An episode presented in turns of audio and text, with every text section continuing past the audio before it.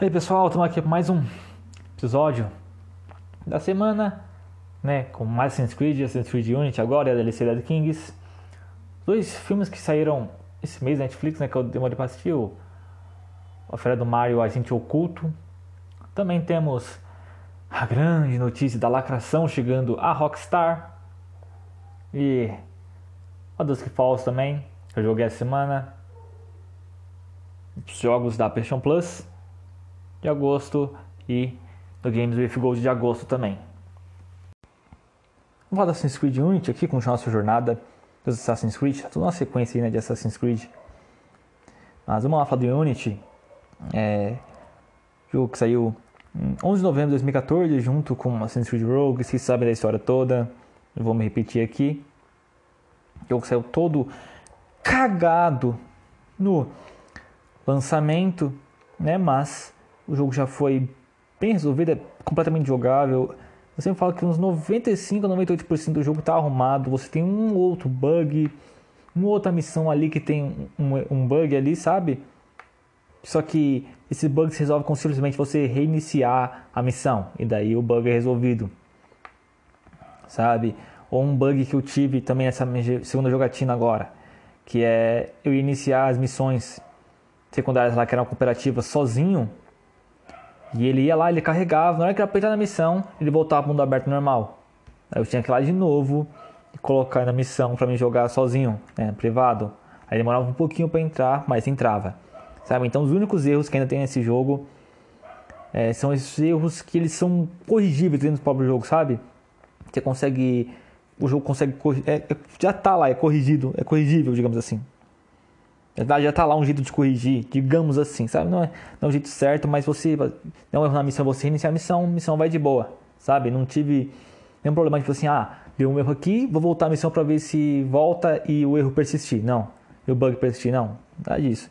Sempre que eu reiniciei a missão, o bug desapareceu, sabe? Sempre, sempre, sempre. Então, deixar isso aqui já claro já.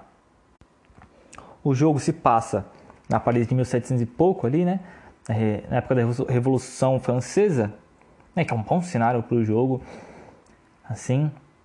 E você vai acompanhando ali a, os assassinos aquele tempo ali, como eles vão trabalhando ali na Revolução, né? E acho que a Revolução ali é bem feita, o cenário é bem feito, a Paris é sensacional. Eu sinto um pouco falta deles serem mais brutais, porque a Revolução Francesa foi brutal. Tem umas partes brutais, mas eu sinto que o mundo não traz tanto esse peso brutal, sabe? Meio sangue, assim. Ele traz um aspecto mais sujo do que um aspecto mais de sangue, sabe? Isso eu sinto um pouco de falta. Embora o mundo ali você vê, você vai ver na fala dos personagens ali, né, dos NPCs, e são completamente descabíveis, assim, dos caras estarem conversando, discutindo sobre como matar as pessoas, sabe? Isso ali no mundo, ali nos NPCs ainda tem ali, mas visualmente sinto que falta um pouco de sangue, sabe? No mundo, assim, parece só sujo, parece que não tem sangue, sabe?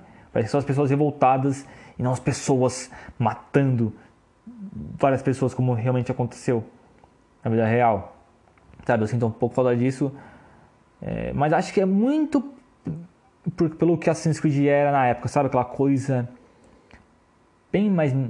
Ainda é mainstream, mas aquela coisa mais uma aventura, sabe? Eles só foram, eles só foram realmente ir pra um lado mais gore no Valhalla, sabe?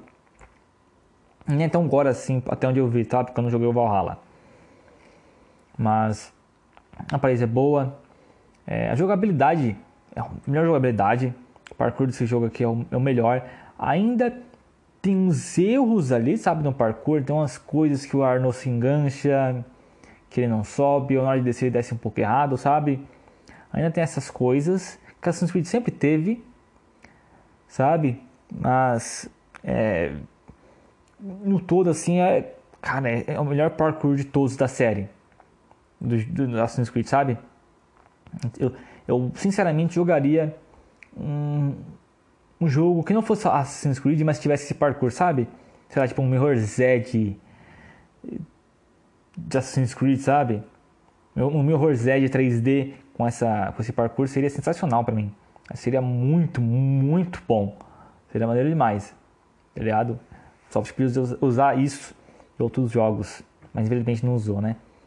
Mas a história principal também é boa. Eu lembro de achar ela fraca no. Quando eu joguei ela. Lembro de achar ela fraca. Muitas coisas assim, achei bem fraco. A questão dele da Elise, do Arnold e da Elise, né? Falando dele, mas o Arnold e a Elise. Rejogando agora, eu gosto mais dela. Pra mim é a segunda melhor campanha, acho melhor que Rogue. Eu acho ela bem perto do, do 4. É que o 4 ele tem umas partes mais fortes, mais emocionantes. Ali, sabe? Os personagens secundários do 4 são melhores do que do Unity. Sabe? do Unity ali, quem, quem salva aí do Unity é o Arnaud, a Elise e o Belek. Sabe? Os outros são bons, mas não são tão bons assim. Sabe? Porque o foco ali principal é mais Arnaud, a Elise e a questão deles ali resolvendo a coisa dos templários e assassinos na revolução, sabe? Mas a Elise é muito bem feita, é uma personagem muito boa. O Arnon é um personagem muito bom, os melhores assassinos. Assim, no final ele caga com um discurso bosta lá, mas no resto do jogo ele é, ele é um bom assassino, sabe? Tem um, moral boa. É... Outra coisa que me fez gostar mais da história foi entender mais sobre a Revolução Francesa. Então você consegue ver os personagens históricos ali, porque eles estão em cada lado, sabe? Eu acho isso é maneiro. Você consegue entender certinho e sair com bagagem histórica, você consegue apreciar mais a história, consegue apreciar mais a história, embora não tenha, não seja um grande expert na Revolução Francesa, né? Não saiba muita coisa, mas sei algumas coisinhas, alguns personagens históricos. Então dá para você entender porque ele está ali em cada momento.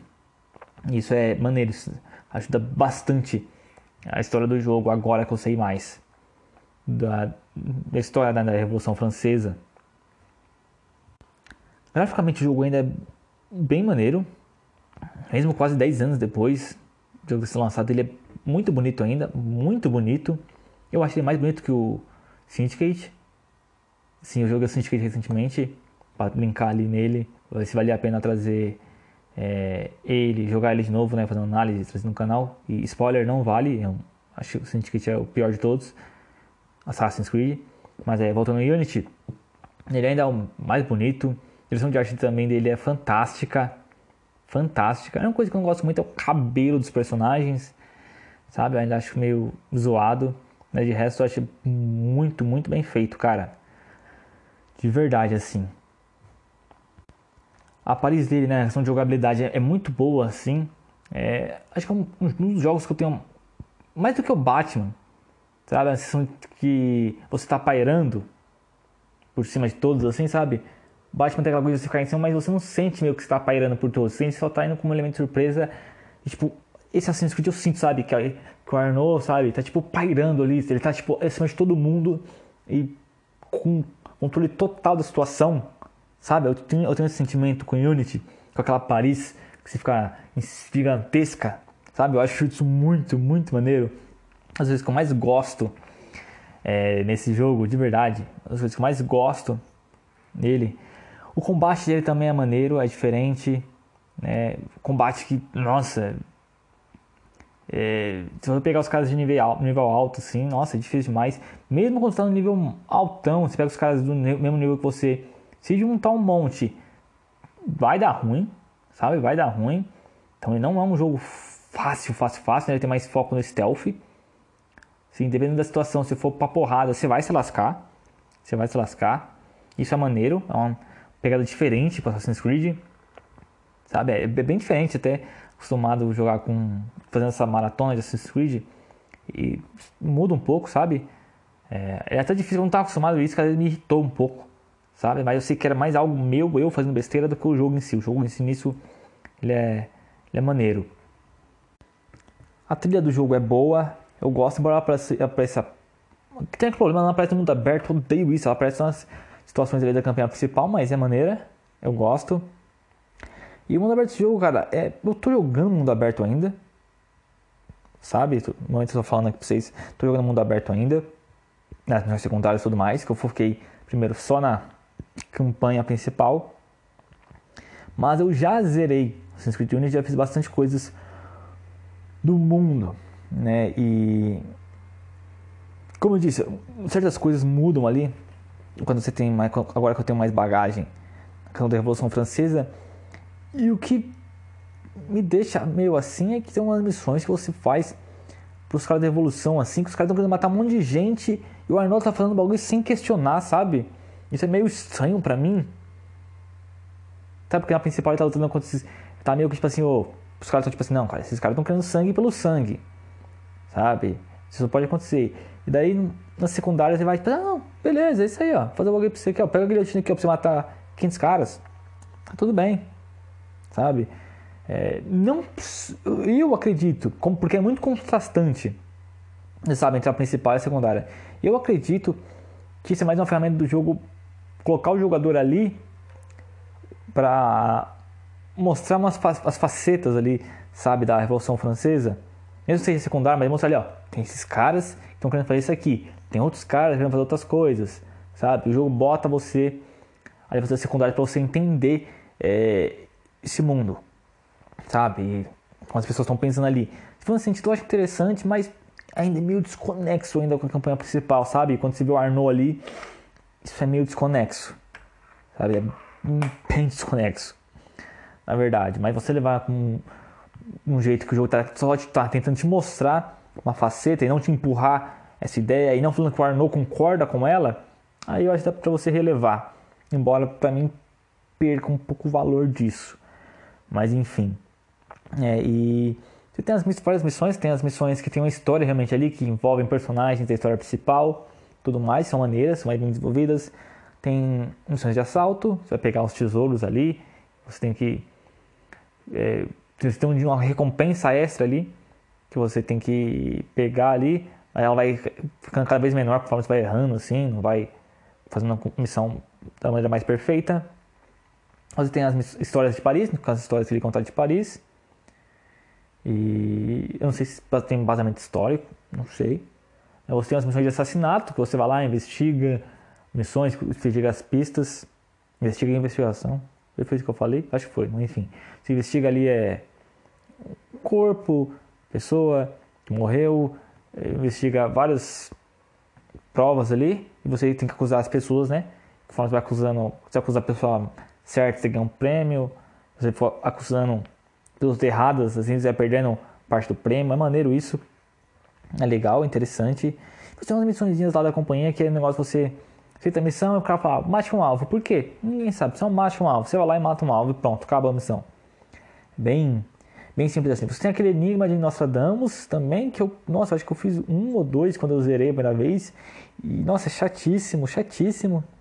Nossa, péssimo. Nesse jogo que você também tem, tem um café teatro que é tipo aquela, tipo, questão de renda passiva, sabe? O local ali principal do Arnaud, esconderijo do Arnaud, digamos assim, né, dos assassinos. Ah, eu tinha do Arnaud mesmo, nem dos assassinos, mas do Arnaud. E você pode aprimorar ele, vai ter na renda passiva que vai aprimorando conforme fazendo as missões ali do Café Teatre. Aí tem um baú lá que você vai pegar. Também se tem uns clubes sociais, você vai comprando ali, renovando pela cidade, fazendo missões dele e aumentando essa renda também. Então é maneiro. Até porque os equipamentos, os últimos equipamentos lá, os mais poderosos, são caros pra caramba. Caros pra caramba. O jogo é cheio de baú. Cheio de baú. É, alguns são chatos para pegar, outros não, nem tanto. Tem aquelas insignias para você colecionar que não, eu me lembro não serve para nada. Tem uns pontos nômade que Hoje não serve para mais nada, porque era para negócio lá do, do, no, do app Companion, né? Assassin's Creed Unity Companion, que era lançado para celular, que não tem mais na Play Store. Eu tentei baixar, não achei. Não achei. Então, é um, não serve para mais nada isso. Sabe? E você tem também os panoramas, né? Que você vai lá, sobe, sincroniza, e como a Paris é grande, né? Isso é importante você ficar nas viagens rápidas lá, porque a Paris é bem grande. Né, e serve como, é, como viagem rápida e realmente revela as coisas do mapa, né? Não é igual Assassin's Creed 3, que é uma porcaria isso. É um jogo maneiro, é um jogo que você não jogou, vale a pena jogar. A maioria dos problemas está arrumado. Assim, completamente jogável do início ao fim. Se tiver um bug ou outro, é só você reiniciar a missão. Ali volta tranquilo, cara, tranquilo. Então não, não tem. Não tem por que não jogar Assassin's Creed Unity. Pra mim é o melhor da série. Acho melhor que o 4. A história do 4 eu acho melhor, mas como jogo, acho que o Unity é melhor. O, e sobre o futuro, assim, do que eu vou trazer, eu não vou trazer o Syndicate. Acho que Syndicate. Nossa, chato. Nossa. Assim, cara, se tivesse a opção agora de não jogar o Syndicate, de. Ou, ou eu jogo o Syndicate, ou paro de jogar videogame, eu paro de jogar videogame, mas não jogo Syndicate. Aí Syndicate, nossa, chato, chato, chato. Tem uns caras que ficam, ficam fazendo vídeo lá, não, não, porque o Syndicate não é tão ruim assim. O Syndicate não é tão ruim assim. Pô, um resgate ao Unity, eu acho maneiro, que o Unity é um bom jogo de verdade. Agora o Syndicate não, Syndicate não, Syndicate é ruim. Syndicate é ruim. Pior que o 3. O Syndicate pra mim é pior que o 3. De verdade, acho pior que o 3. Mas não vou trazer o Syndicate. Pode ser que no futuro, ah, talvez no futuro, mas sinceramente agora ah, zero chance de aparecer o Syndicate. E o Origins é a sequência natural, né? Se eu não vou jogar o Syndicate. Só que o Origins é RPG, eu vou dar uma segurada, ainda vou terminar parte os extras, né? Parte do mundo aberto do Unity. Que tô fazendo no vídeo também. Não sei quando vai sair esses vídeos no YouTube. Não sei, faz maior ideia. Mas eu vou fazer isso e depois vou partir pro Origins, né? Mas eu vou ainda dar um tempinho ainda, vou jogar o Unity ainda, tô completo. Aí eu vou dar, jogar um outro jogo ali depois, tal, dar um tempinho para ir depois ali tranquilo no no Origins, que é um RPG, é mais demora mais tempo, normal, porque por ser um RPG, vai ser um jogo Assassin's Creed novo que eu vou estar realmente jogando, né? Todos os outros eu já joguei. E... É, tá certo, joguei todos os outros. É, podia não lembrar deles, mas eu já tinha jogado todos eles. É, a diferença. Ó, a campanha principal do Black Flag é 23 horas, do Origins é 30, a do Unity é 17. É do Origins é 30, né? Caraca, fazer tudo no Origins leva mais tempo do que o Black Flag, cara. E o Black Flag é chatão. Fazer tudo no. Pra fazer tudo no Origins e no Unity, pra completar tudo, 100% de tudo, é a mesma hora. Só que tem que lembrar que o Origins, não, se não engano, como ele é mais RPG, não tem aquele esquema lá de fazer 100% de sincronização das missões. Né? Então, tem que ver isso aí. Nossa, pode ser ainda mais tempo. Valhalla, então deixa eu dar uma olhada aqui no Valhalla. Valhalla é 60 horas, só a campanha principal, mano. Ah, não, isso que é o Odyssey sem a DLC. As DLCs e o Odyssey sem as DLCs e o Valhalla sem as DLCs. Nossa, essa fase de RPG de Assassin's Creed vai me matar ainda, hein? E sobre a DLC Dead Kings, é uma DLC que saiu gratuita porque era pra ser paga, né? Mas a Ubisoft deixou gratuito até agora, né? Porque o lançamento foi cagado e como pedido de desculpa, é, eles colocaram a DLC Ed Kings de graça, né? Pra todo mundo.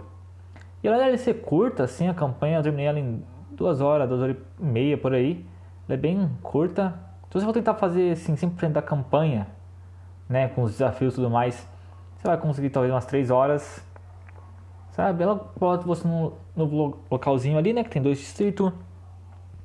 Tem uns negócios de posto. Né, dos guardas. Tem mais enigmas. Tem uma missão cooperativa ali, um de assalto. Que enche o saco, não fiz, né? Mas tem lá. Tem uns enigmas que nós tratamos também, né? Mas é outro nome ali. É, tem as histórias de Fran, Franciade, né? Que é onde passa ali o local da DLC. Mas é. É curtinha, cara, é curtinha, assim. Se você não. Cara, se você não jogar ela, não vai dar nada na sua vida. Mas tá ali. A, a história principal é legalzinha. Mas é, é mais uma DLC pequena. Sabe? Do que.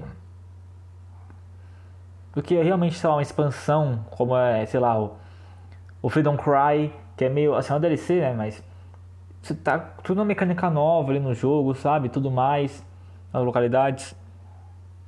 Você tem também é, a Tirana do Rio Washington também, que embora também não seja, não seja curta, ela é mais longa que a Dead Kings, mas adiciona as coisas ali, né? É muito diferente, tipo uma expansão ali, uma experiência diferente. E mas também é uma expansão, também essas expansões não são igual, sei lá, de RPG, igual do Origins, do Odyssey, que são mais de 10 horas só na campanha principal, né? Toda a campanha principal da DLC. Mas assim, é curtinha, cara, assim, ainda bem que não foi pago isso, cara, porque se depois do que aconteceu, essa DLC fosse paga,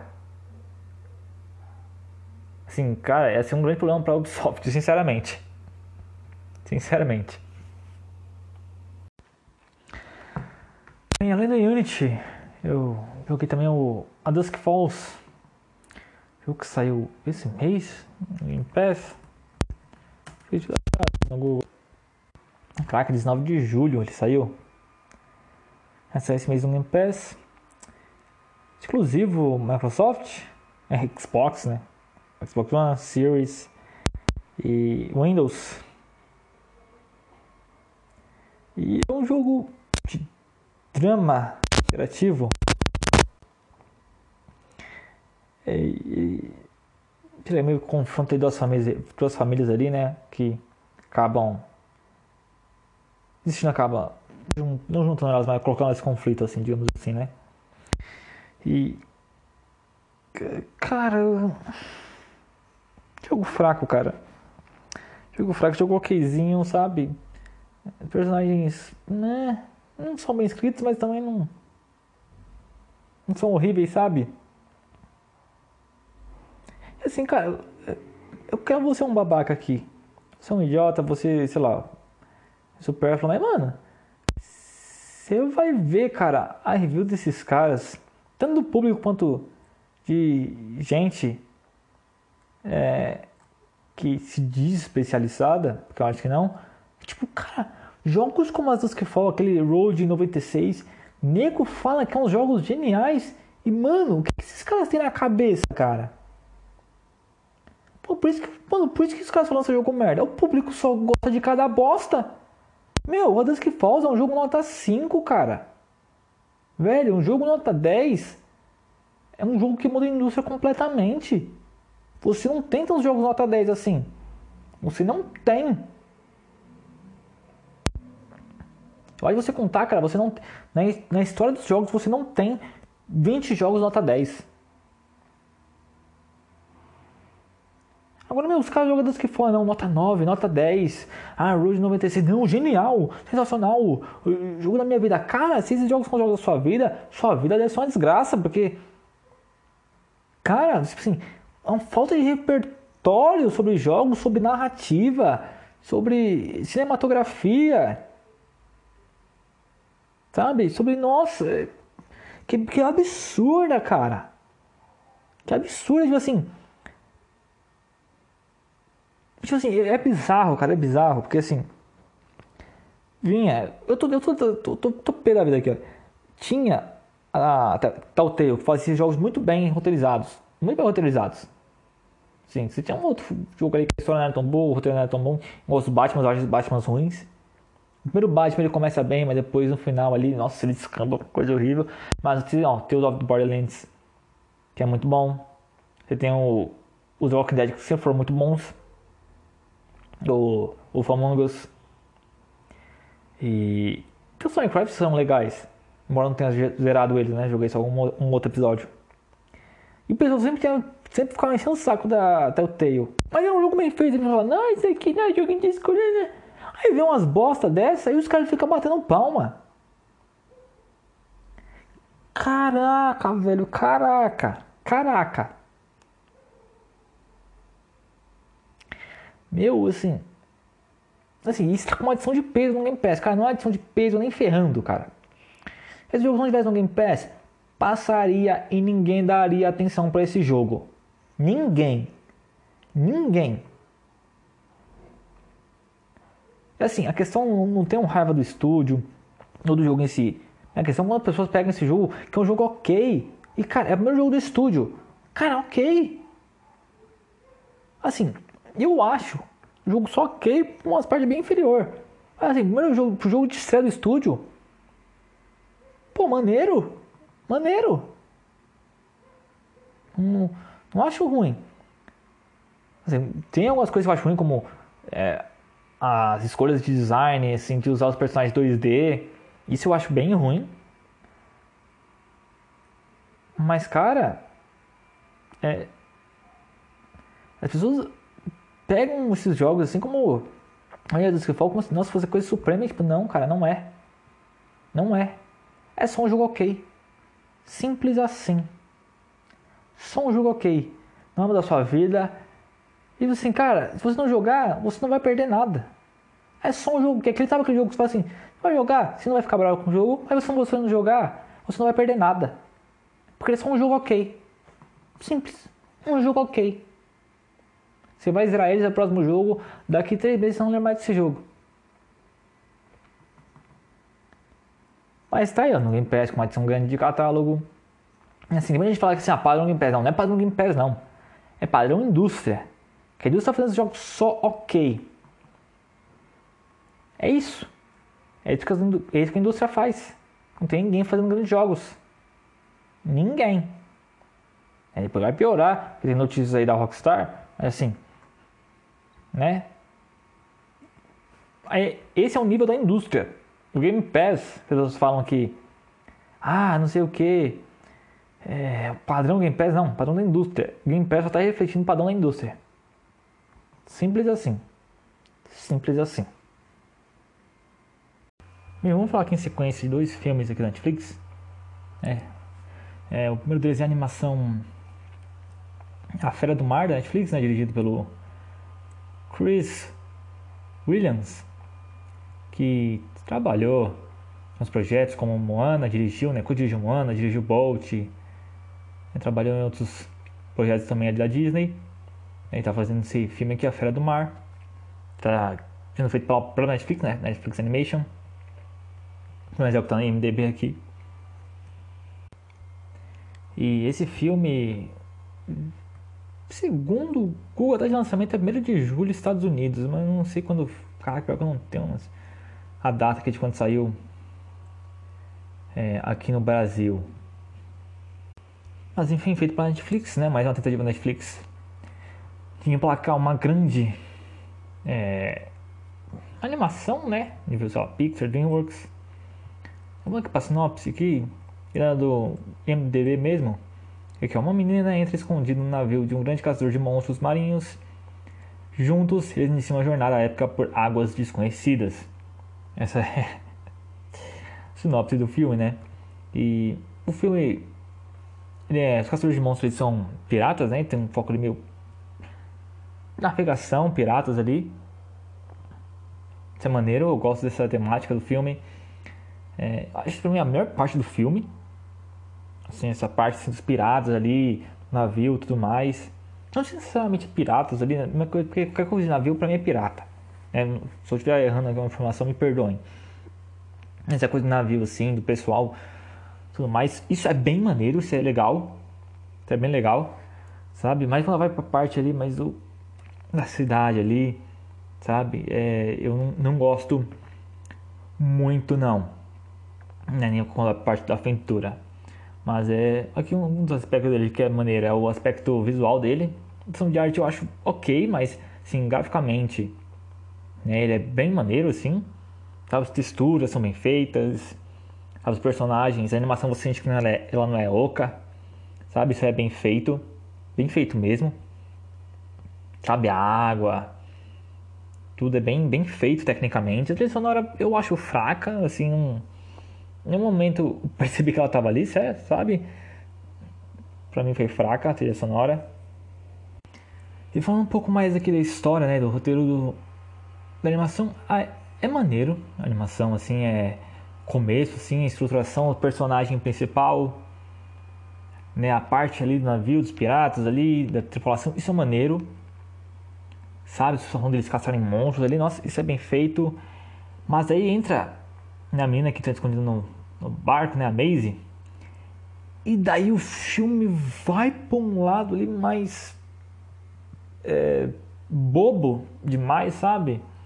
Assim, não tô querendo que o filme seja sério, mas vai pra um lado bobo demais, um negócio muito infantil demais, sabe? Ele não consegue fazer aquele balanço que a Pixar. Agora não, que a Pixar tá uma porcaria, né?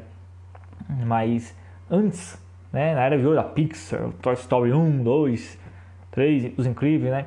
A Pixar conseguia fazer aquele balanço incrível entre fazer uma história boa, público adulto e público infantil, sabe? Os dois conseguiam aproveitar a história.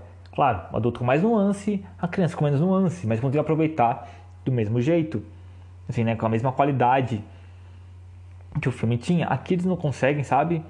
Aqui eu sinto que eles estão tão, o nível tá um pouco acima ali, depois eles abaixam para a parte mais infantil ali, sabe? Para pegar a criançada, com o bichinho fofinho, com a menininha é, fofinha ali, que sempre tá falando, sempre tá ensinando o cara mais velho, sabe? Essa dinâmica que, cara, não.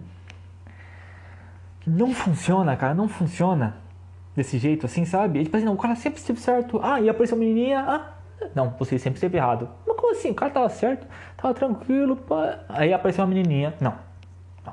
Apareceu uma menininha, esse cara sempre esteve errado. Sabe? É horrível, isso é, isso é mal feito aqui no filme. Isso é mal feito, sabe? E porque quando aparece a menininha aqui é pra onde ele vai fazer a transição para sair da parte de vai pra aquela parte da aventura ali com os monstros, que não é tão legal, cara. Não é tão legal.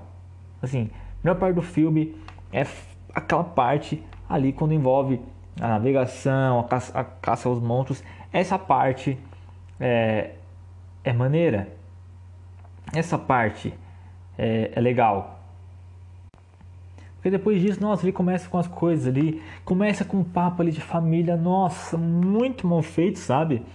Assim, do, depois sai daquela parte ali dos, dos piratas ali, né, da navegação, vai meio pra aventura ali, nossa, isso é mal feito, isso é chato, sabe? É, é zoado, que daí vai desenvolver a relação do cara com a menininha e tipo, não é legal, cara, não é legal, sabe? Não é legal, é, é, é mal feito, é mal feito, é realmente mal feito. Tudo isso para desenvolver também a relação ali com, com as feras ali, né, com os monstros marinhos, né, que tem toda a relação ali, né, tem plot twist, para no final ele passar a mensagem que é horrível. Assim, eu não tô lembrando uma coisa assim. É. Existe a relação dos personagens. Assim, certos personagens que ela é muito é, próxima. E de repente, do nada, esses personagens não questionam um ao outro porque eles estão tomando uma decisão que, na visão de deles, que de cada um é errada, eles não param falar, cara, tem certeza disso aqui? Não, eles simplesmente rompem esse laço direto.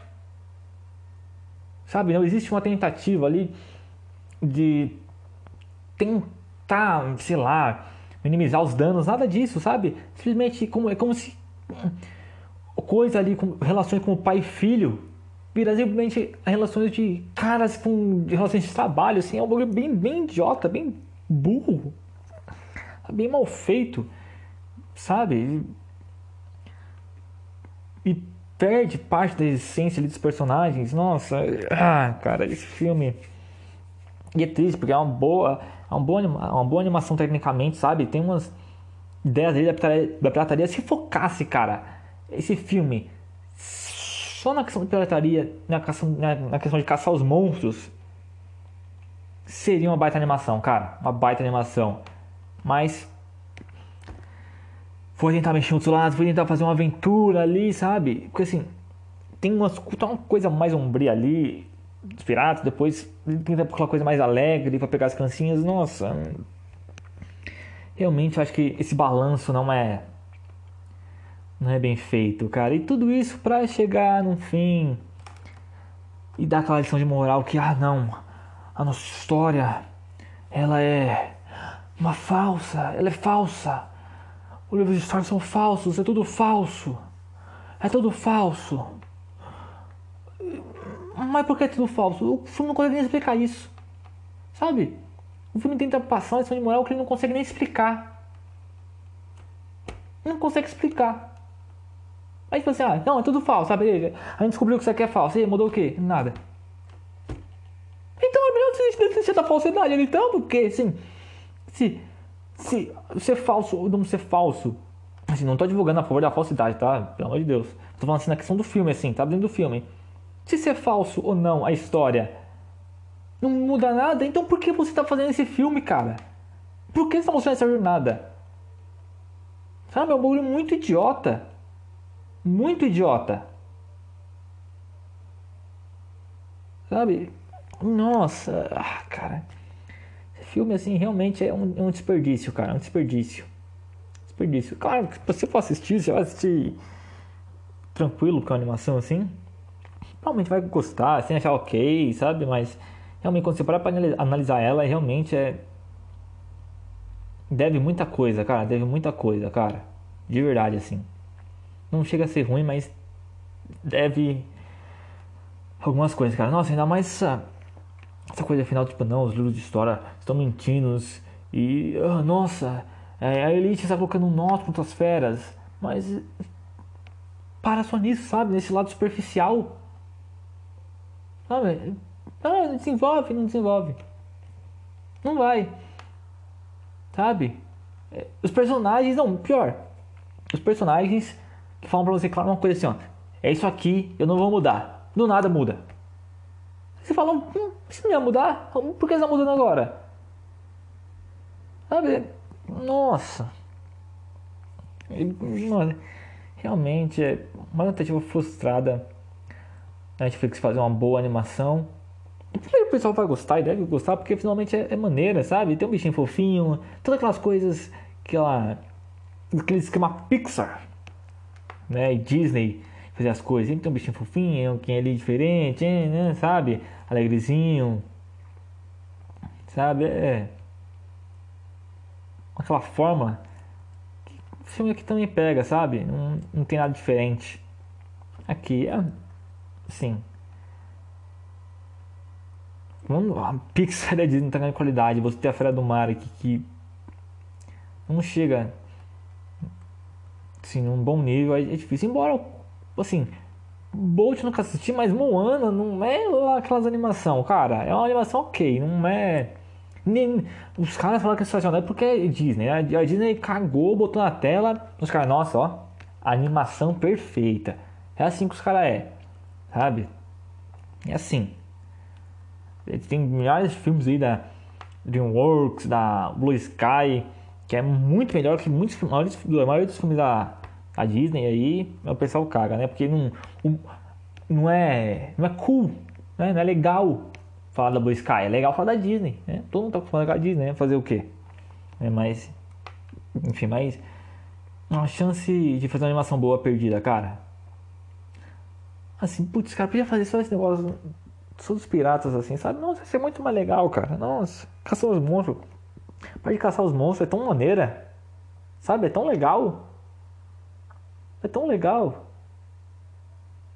Assim, é mais legal os caras matando os, os monstros do que falar, não, os monstros são, não, são, são, são vítimas. Fala assim, mano, eu não quero saber se são matar vítima, tá mais legal ali, cara. Aí você fala pra mim que é vítima. Você precisa me convencer que esses caras são vítimas. Você precisa me convencer que é mais legal os caras vão caçar um monstro do que os caras caçarem. Mas não, o filme não consegue fazer isso, ele é falho. Se a proposta do filme é essa, ele é falho. Completamente falho. Eu acho que não consigo ver spoiler aqui, mas... Enfim. É, mas é isso, a Fera do Mar, mais uma porcaria que a Netflix bota no, no catálogo. Assim, é melhor aquelas animações. Pô, pior que aquela frangoelho. Nossa, aquela frangoelho é horrível, cara. Assim, essa aqui pelo menos é assistível. A Feira do Mar é assistível. Aquela frangoelha, nossa, cara. Vou te falar, né? Aquela ali é difícil, hein? Aquela é difícil. É isso aí. A Feira do Mar tá Netflix. Mais um, um filme padrão Netflix. O segundo filme da Netflix que a gente vai falar aqui é o Agente Oculto, ou The Grey Man, em inglês, né? Filme dirigido pelos irmãos Russo é que os filmes que eu assisti só fizeram um filme bom, né, na minha opinião, que é o Vingadores Guerra, Guerra Infinita. o Capitão América 2 eu acho meh. O Guerra Civil é deles também? Caraca, não sabia, não lembrava disso não. Mas também é meh. Ultimato é horrível, assim, só, assim, tem, sei lá, 15 minutos de filme, que é muito bom. Mas depois é qualquer coisa ali, sabe? Qualquer coisa. Sabe? Não, não é um filme. Tem um Sherry que eu não assisti. Que é do Apple TV Plus, né? Acho que é isso. E tem agora o Agente Oculto, né? Filme que é da Netflix. Essa é da Netflix. É original Netflix, né? É 22 de julho de 2022, tá? Aqui, segundo o Google. E é mais nova empreitada aí dos irmãos russos. É mais uma tentativa da Netflix de emplacar uma franquia de ação. A gente alguns filmes, aquele Resgate deles. É Resgate, Old Guard. Eles nunca vieram uma franquia. Sempre foram filmes de ação interessantes, mas nenhum deles vieram uma franquia. Né? Vai ter até informação sobre isso na parte das notícias. Mas, né, esse filme é filme de ação. É que tem o Ryan Gosling como né, o cara principal ali. Tem Ana de Armas, coadjuvante, tem o Chris Evans como vilão. Aí também tem a Jessica Henwick, que também é uma boa atriz. Eu, eu gosto dela, mas não gosto muito do que ela, que ela, que ela trabalhou, sabe? Pra mim, erra muito nos filmes que trabalha, mas enfim. A sinopse do filme aqui, ó, segundo o IMDB, é aqui, ó. O agente mais habilidoso da CIA, cuja verdadeira identidade é desconhecida, descobre os segredos obscuros da agência e um ex-colega insano coloca uma recompensa por sua cabeça ao recrutar assassinos internacionais para caçá-lo. Né? E essa é a sinopse de The Grey Man. É um filme de ação, o foco não é, obviamente, a história, mas vamos com calma.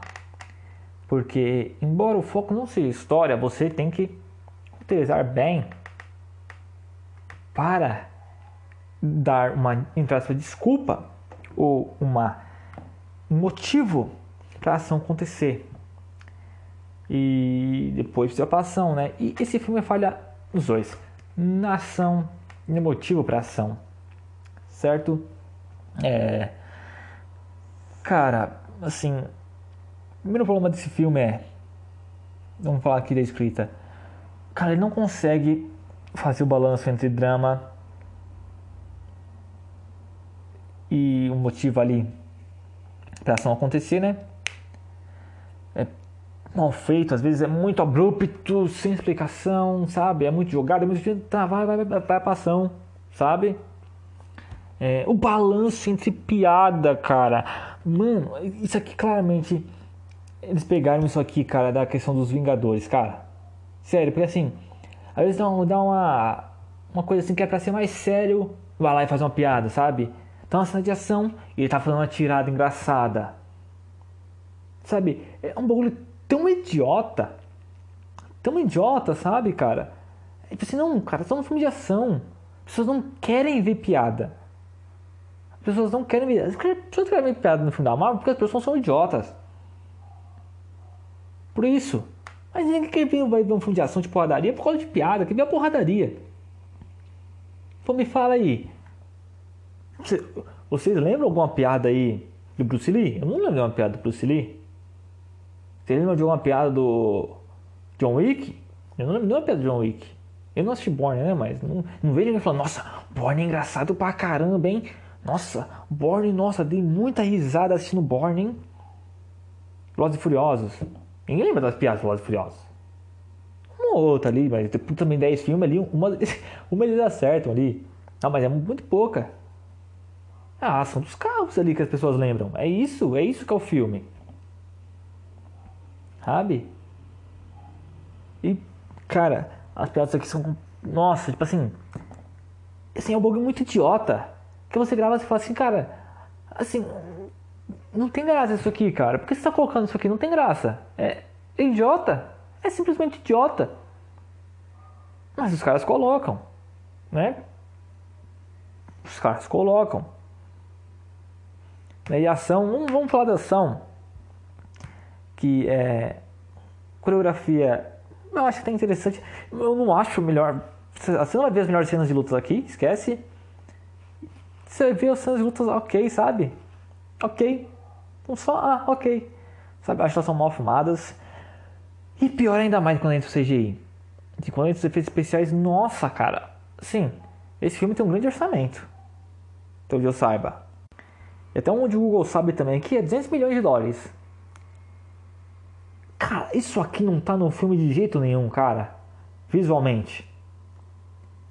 Visualmente não tá no filme. Se não fala que o filme desse custou 200 milhões, cara. Não, não, velho, com 100 milhões conseguiria fazer um filme melhor visualmente, especiais melhores. Só que com atores diferentes. Aqui, certeza que isso aqui foi por causa dos atores. Diretores também. Porque, cara, não justifica. 200 milhões não justifica você vê na tela. Não justifica. Não justifica. Sabe, os negócios que é claramente artificial, cara.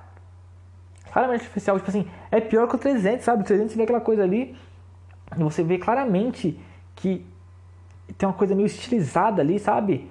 Mas o Zack Snyder faz aquilo tão bem que, que se torna uma coisa que ajuda ele a contar a história. Sabe? Foi aquela coisa meio. Meio estilizada. Sabe? E aqui não, que fica feio, meia borrada. Nossa, a parte do avião que você não tem nada que tá acontecendo ali, toda mal feita, desnecessária, sabe? É tudo mal feito ali, mal feito, sabe? Não, tem a cena do cara correndo, cara no, no, em cima do trem, assim, quando o trem vai bater ali no negócio, sei lá, detornado. E assim, cara, você olha pra aquilo e fala, mano, que, que, porcaria é essa? É só um bagulho. Nossa, mal feito, mal feito, cara. Mal feito. Nossa, tem a do começo, os caras lutando com os fogos. E assim, é claro, é nítido que aquilo ali foi pós-produção, cara.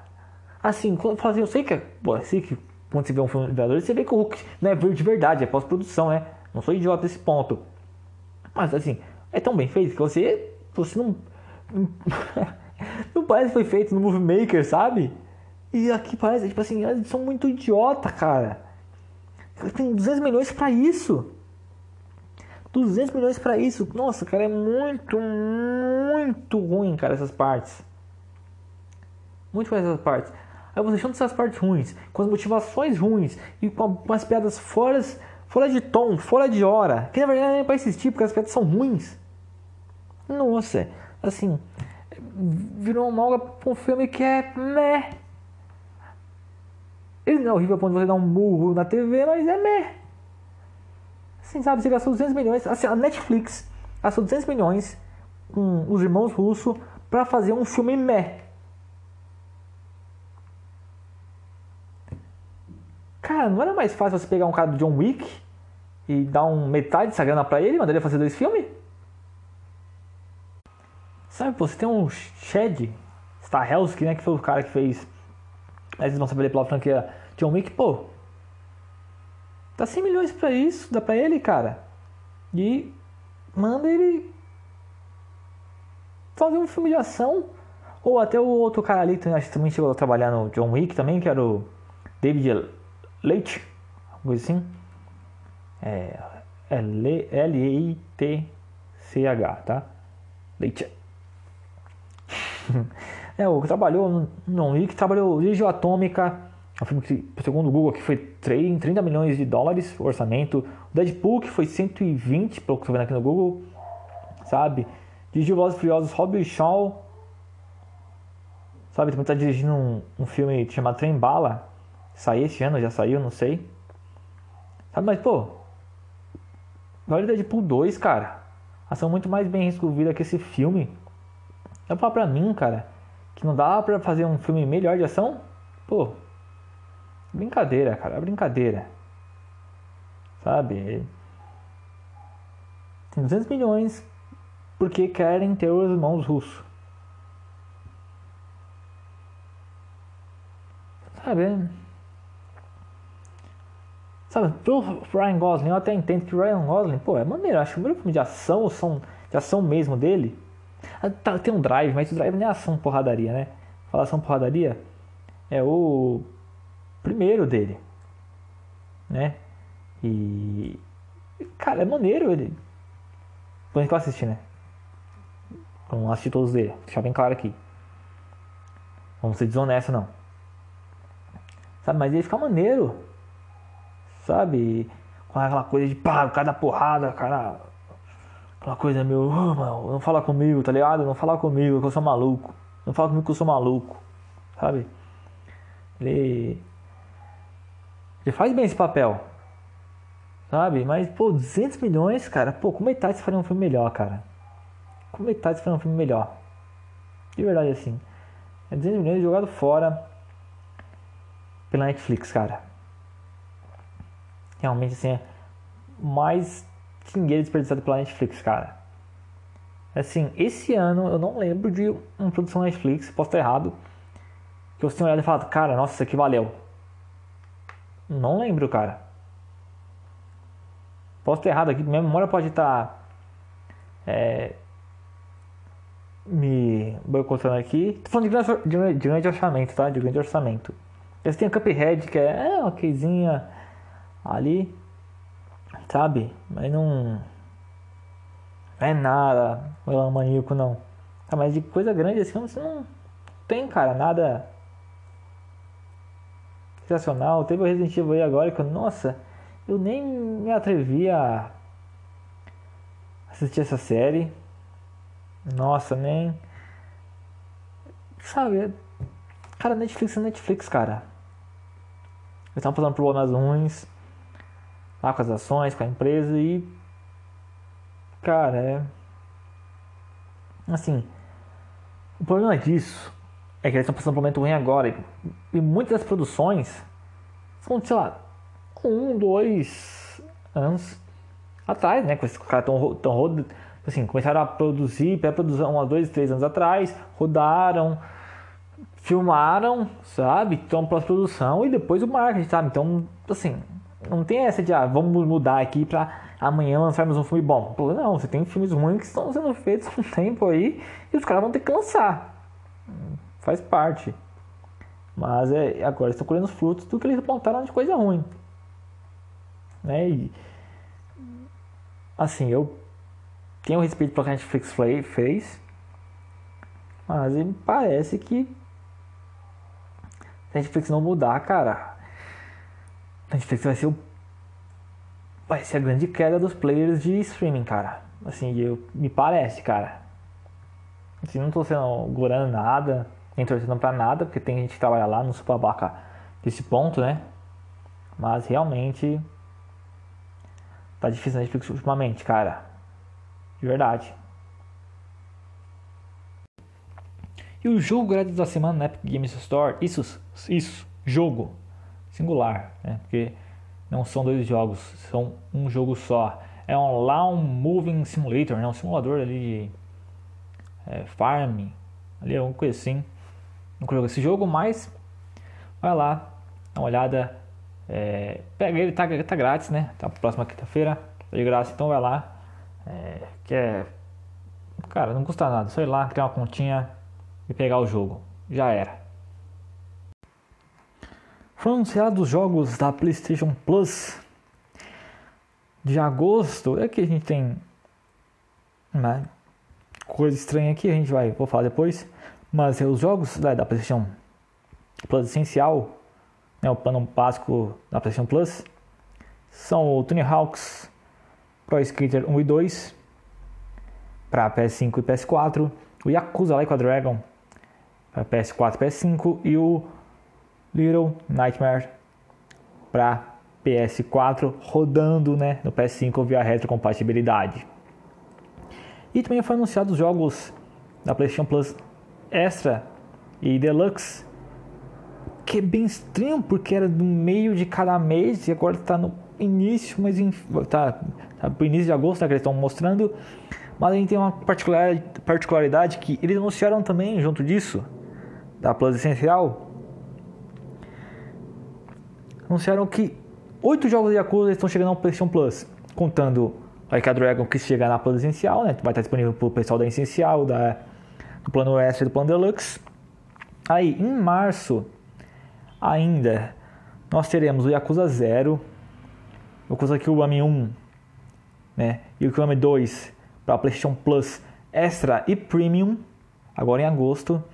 E ainda esse ano, sem data, nós teremos o Yakuza, o Yakuza 3 remasterizado, 4 remasterizado e o 5 remasterizado para PlayStation Plus somente Premium e o Yakuza 6, a canção da vida, né, o Song of Life, para PlayStation Plus Extra e Premium. É, então, Yakuza Like a Dragon, que é a última Yakuza que saiu, vai estar na PlayStation Plus Essencial, né? Lembrando que os jogos da PlayStation Plus Essencial também é, estão disponíveis pessoal da Extra e da Deluxe. Aí em agosto ainda teremos Yakuza 0, Kiwami, Kiwami 2 pra, na PlayStation Plus Extra e Premium. E o Yakuza 3, 4, 5 remasterizado pra, somente para PlayStation Plus Premium, né, o Deluxe, aqui no Brasil. E o Yakuza 6 para PlayStation Plus Extra e Premium, né, repetindo aqui para vocês. Ou seja, o pessoal da Extra não vai receber o Yakuza 3, 4 e 5 remasterizado, porque eles colocam esse. Acredito que eles colocam esse 3, 4 e 5 remasterizado como jogos clássicos. Né? Enfim, vai entender a Sony, cara, vai entender a Sony. Achei meio estranho isso, assim, eles anunciaram jogos de Yakuza que ainda vão chegar ainda, sabe? Meio estranho. Isso, podia ter vindo logo tudo em agosto. Achei meio estranho isso, né? Até o final do ano vai entrar esses jogos. Não é que vai entrar, sei lá, é, no final de agosto ou setembro, não. Mas pode entrar em dezembro esses jogos. É bizarro, assim. Anunciarem isso tão cedo, assim. Bem estranho, bem estranho mesmo. E bem estranho também eles anunciarem jogos para PlayStation Plus Extra e Deluxe no começo do mês, porque segundo o blog era no meio de todo mês. Né? Estranho isso, mas vamos ver se a gente vai continuar. Né? Vai ter aquele mesmo esquema igual do Game Pass de atualização no começo do mês e no meio do mês. Né? Vamos ver se não é só uma coisa atípica é, essa, esse anúncio aqui da série Acusa. Também foram anunciados também, junto com a Plus, os jogos da, do Games Gold. Nessa né? semana também foi anunciado. E são eles, né? Para Xbox One, o Calico, do dia 1 ao dia 31 de agosto, o Score Bringer, dia 16 a dia dia 16 de agosto a dia 15 de setembro. E para Xbox 360, né? É o dia Xbox 360, são Row 2, dia 1 a dia 15 de agosto, já foi dado na Gold. Então é a segunda vez que ele aparece para você ver, assim, os jogos da 360 vão sair da Gold e os caras não, não colocam um jogo bom ali, né, cara? Hum, não colocam. Repetem o jogo, né? Ah, cara, Microsoft é osso. E o último jogo aqui também de 360 é o Monaco What's Your Mine. Fica do dia 16 até o dia 31 de agosto. Bem, vamos para a notícia da semana e vamos começar aqui com a notícia, cara, do GTA 6. Já aviso que para mim é péssima essa notícia, né? Mas saiu aí o relatório do Jason Schreier e é, são algumas informações. É que a Rockstar, para quem não lembra, a Rockstar tinha uns problemas é, de carga horária, assim, sabe? É, problemas, assim, de algumas, algumas coisas, assim, dentro do estúdio eram problemáticas, eles precisavam arrumar.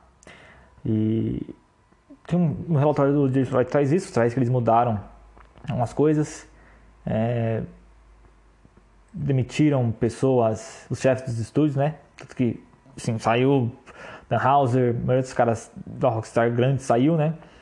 Eu quero saber se tem, tinha gente ali que tá desde do, do, dos GTAs clássicos, né? Sanders, tudo mais. Quero ver se eles estão ainda. Não, não tenho essa informação se eles não estão. Ou sei lá, que aqui não mostra nada, né? Mas. É, bem, isso foi mudado em certa medida. Acho que foi mudado até demais. Não precisava você mandar é, caras geniais embora só porque você não consegue fazer uma cultura de trabalho que não envolva horas extras. Né, mas é. Segundo o artigo né, publicado pela Bloomberg, né, a Rockstar tem se esforçado aqui para correr atrás do prejuízo e está mudando muitas políticas internas e cultura de desenvolvimento, né, abre aspas aqui. A empresa removeu piadas transfóbicas da última versão de GTA V e pausa aqui falar uma coisa é as pessoas não entendem que GTA V é uma paródia, é um hipérbole, é uma sátira. É, as pessoas não entendem isso. Sim, é, sim, em 2022 as pessoas não entendem isso. Né? Reduziu significativamente sua disparidade salarial entre homens e mulheres. É, sinceramente, não me importo com isso. Eu não trabalho lá, eu só jogo os jogos.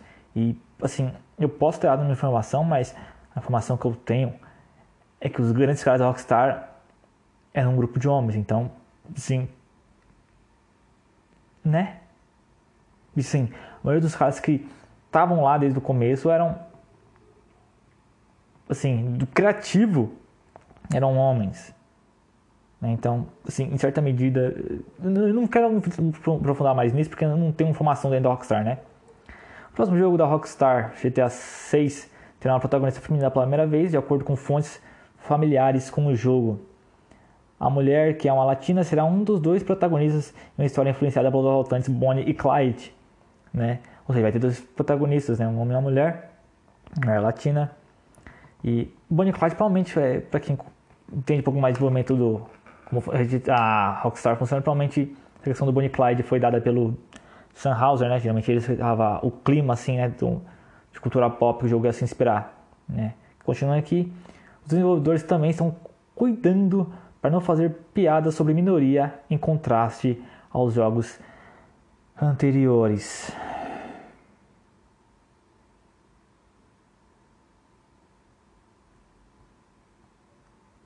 Cara, esse silêncio é. Cara, cagaram a Rockstar. Simples. Ó. A lacração pegou a Rockstar. Simples, não tenho mais, mais nada pra falar pra vocês. Saiu o Dan Hauser, saiu os caras, os grandes caras. Assim, eu quero saber o que o Sam Hauser tá fazendo naquela merda lá. Porque assim, isso aqui é a destruição de tudo que a Rockstar tentou criar. Tudo que ela fez, todos os problemas que ela desenvolveu para ter liberdade de fazer o que ela bem entender e de levar o discurso dos jogos a outro nível, a cada vez mais nível, cada vez parar por, por polêmicas. Com GTA 3, com GTA Vice City, com San Andreas, com Manhunt, com Bully, com GTA 5, com Red Dead Redemption. Sabe, é... Eles sempre levaram isso e agora eles estão se rendendo aos caras que sempre quiseram matar eles. Assim, eu, quero, eu quero muito entender, cara, o que o Sunhauser tá pensando aí, cara. Sinceramente, eu não. A morte da Rockstar, cara. A Rockstar, sinceramente. Já era, cara. Já era. Pegaram a Rockstar. Lacração pegou a Rockstar, é isso. É, provavelmente eles vão deixar é, aquelas coisas sobre ah, o pessoal, o pessoal rural dos Estados Unidos são loucos, religiosos, com armas. É que, não, é que a gente vai para Miami, né? Eu tô eu tô confundindo com Far Cry 5, Far Cry 5 deixa isso muito claro, né? Mas bem, vamos falar isso. Né? Eu não sei se Miami é tão progressista assim nos Estados Unidos, né? Não, não, não lembro disso, mas, cara, é, eles, vai aquele todo discursinho, nossa, é, masculinidade tóxica, ah, aquela coisa assim. E tem gente que tá sendo idiota, tá preocupando com coisa da mulher aqui, né? Coisas de feminismo, mas assim, o principal não é nem isso, porque assim, quando Dan Hauser tava lá, que era o cara que fazia esses jogos funcionar, fazer esse mundo ser o que ele é. Teve diversos personagens femininas sensacionais, cara. Só que elas não, não tinham pauta política nelas. Agora o problema é que eles vão colocar pauta política aqui. Sabe? É, ah, cara, é. Pegaram, velho. Esquece. Rockstar, tudo que a Rockstar se representou está sendo jogado no lixo. Sinceramente, sendo jogado no lixo, cara. E é, e é isso isso que essas pessoas fazem. Elas consomem tudo, elas não conseguem criar o próprio GTA delas. Sabe? Porque ninguém vai ver um GTA da lacração. Não vou parecer um jogo novo. Não, vamos um jogo novo igual o GTA da lacração. Não. O que as pessoas fazem, elas vão lá, pegam o GTA e fazem a lacração dentro do GTA, porque vai ter um monte de caras que vão comprar esse jogo. É, tem muita gente que não vai ver essa notícia e vai comprar o jogo. Né? E, é, cara, é decepcionante isso. É, cada vez mais eu entendo porque o Dan Hauser saiu. E cada vez mais eu fico feliz, cara, porque acho que a carreira como um cara que admira o trabalho do Dan Houser, é, não ter um jogo assim, cara, para manchar a carreira dele é, é maneiro, sabe, cara? É maneiro. Isso é. A carreira do Dan Houser tá salva. Totalmente. Então, cara, eu queria muito ver isso, cara. Tipo assim, será que o Dan Houser saiu porque os caras falaram, não, para com essas piadas aí, vamos lacrar, vamos lacrar. Daí o Dan Houser falou, mano, na moral, tchau, tchau, tchau. Será que os caras tiraram o Dan Houser de qualquer jeito, chutaram? Cara, é... é triste, cara. Cada vez as empresas estão ficando assim. As outras empresas são tudo idiotas, tudo lixo, né? Nunca preocuparam com questão de liberdade de expressão, nunca tentaram levar o discurso dos jogos a um nível mais alto. A Rockstar sempre tentou isso. Né? A gente só tem jogos com a vilã que a gente tem hoje, com a liberdade que a gente tem hoje, porque a Rockstar foi lá e mexeu na ferida muitas vezes, cara. Sabe, GTA Sanders, já voltando aqui, Manhunt, o Bully, GTA V, sabe, tudo isso é porque a Rockstar foi pioneira nisso, cara. E agora tá a Rockstar chegando tendência, né? A Rockstar que sempre zoou os idiotas, agora tá seguindo os idiotas. É. Caraca, velho. É... Fazer o que, cara? É... Pior que assim, sinceramente. Eu nem sei como é que esse programa vai vender, cara. Hoje em dia, se essa merda ser com bug, o Nico vai tacar pau no GTA 6. Então assim, não tem, nem como, tem como afirmar que vai ser. Infelizmente vai vender bastante, que não. Se eles cagarem o jogo, nossa, vai. Vai feder pra eles, mas assim, é sinceramente decepcionante, cara. Assim, já matou qualquer expectativa que eu tinha sobre o jogo. Já não tinha expectativa desde quando o Sunhauser saiu, né? Com o Dan Houser, perdão, o Sunhauser não tá lá, gramado. Mas desde que o Dan Houser saiu, eu não tinha mais esperança na Rockstar. E, mas eu pensava que ainda seria um, um jogo, um jogo legal, sabe? Sem frescura. Que, que provavelmente só não só seria grandioso, sabe? Mas, putz, cara, assim, os caras estão cagando tudo que a Rockstar fez, sabe? Bizarro, cara, é triste, é triste, triste. Próxima notícia, próxima notícia. Que é outra empresa desgraçada, mas enfim. É, Immortal Phoenix Rising pode estar chegando ao Game Pass. Por quê? É, segundo o usuário Aggiornamenti Lumia, a gente fala, da Itália, né, conhecido nas redes sociais por encontrar arquivos ocultos no banco de dados da Microsoft, ele encontrou um arquivo, né, uma informação é, que, que, se refere a PC Immortals Phoenix Rising. Aí depois ele tweetou, né? PC Immortal Phoenix Rising igual a Game Pass, com divulgação. Isso seria né, uma informação que o um, Mortal Phoenix Rising está chegando no PC, né? Na loja do Windows. E não teria por que chegar na loja do Windows se não fosse chegar no Game Pass. É porque os jogos da Ubisoft que eles estão colocando, eles estão colocando no, no console e no PC.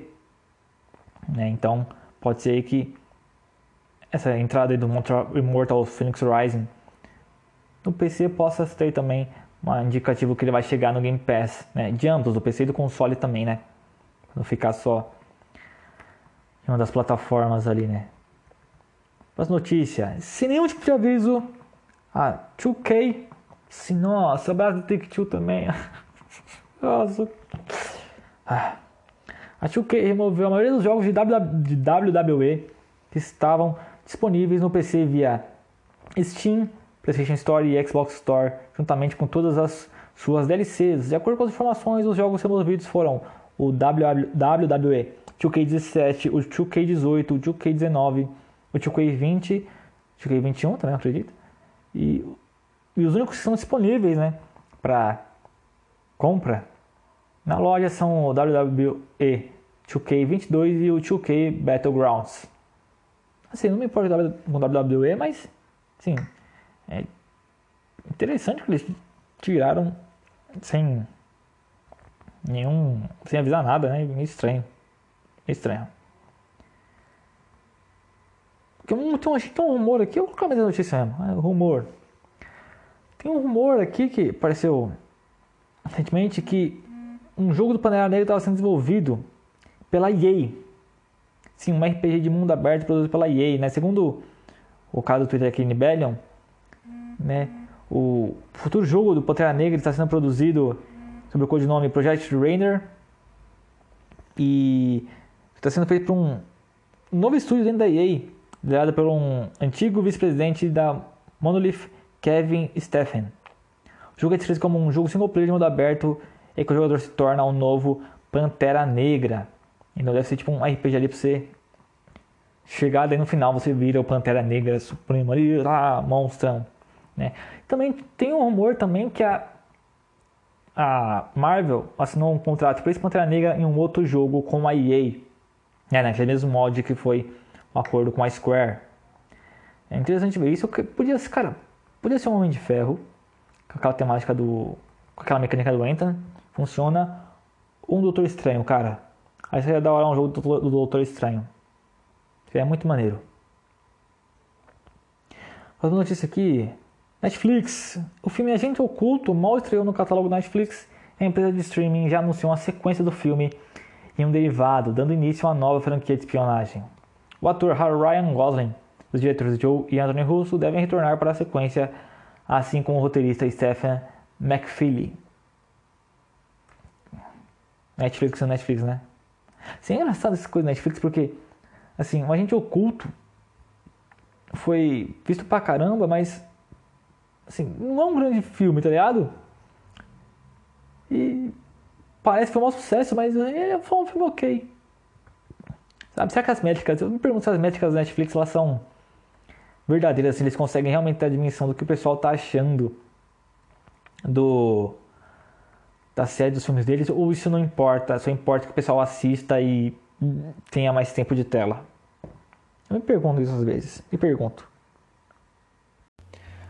E a última notícia que nós temos aqui é do a franquia Walking Dead, né? De acordo com o comunicado oficial da AMC, né? Ou IMC, Andrew Lincoln e Danai Gurira, que Andrew Lincoln faz o Rick Grimes e a Danai Gurira faz a Michelle, Michonne, a fala Michelle, Michonne, é, estão envolvidos, né, os dois, na parte criativa da próxima série limitada da franquia The Walking Dead. De acordo com as informações da San Diego Comic Con, serão seis episódios no total, enquanto a ideia original de produzir uma trilogia de filmes com o Andrew Lincoln acabou descartada. Trata-se da conclusão da jornada de Rick Grimes e Michonne, com a breve descrição, aspas, que eles eram estão mortos, e os únicos que podem trazê-los de volta são um ao outro, fecha aspas. Ainda assim, título oficial, a série limitada chega em algum momento do próximo ano. Isso é interessante. É, eu gostaria que fosse mais filme, eu queria ver um filme, sabe, do Walking Dead, do Rick ali. E. Ah, velho. É... Não sei porque colocar a Michonne, cara. Tipo assim, eles não trataram a Michonne no final, né? Na verdade, vão fazer o final ainda da, do Walking Dead. Mas não sei o que eles vão fazer no final. Mas assim, cara. Seria interessante o um filme só do Rick, assim, sabe? Vai ser mais interessante. A Michonne dá pra você fazer na série, sabe? Já é uma conclusão dela na série. Mas, pô, mais uma série, cara. Tomara que pare a história ainda, fique criando outras séries, assim. É série limitada, seis episódios. Tá tranquilo, cara. Mas também é o que? O quarto, quinto, sexto projeto do Walking Dead, tirando a série principal. É, coisa pra caramba.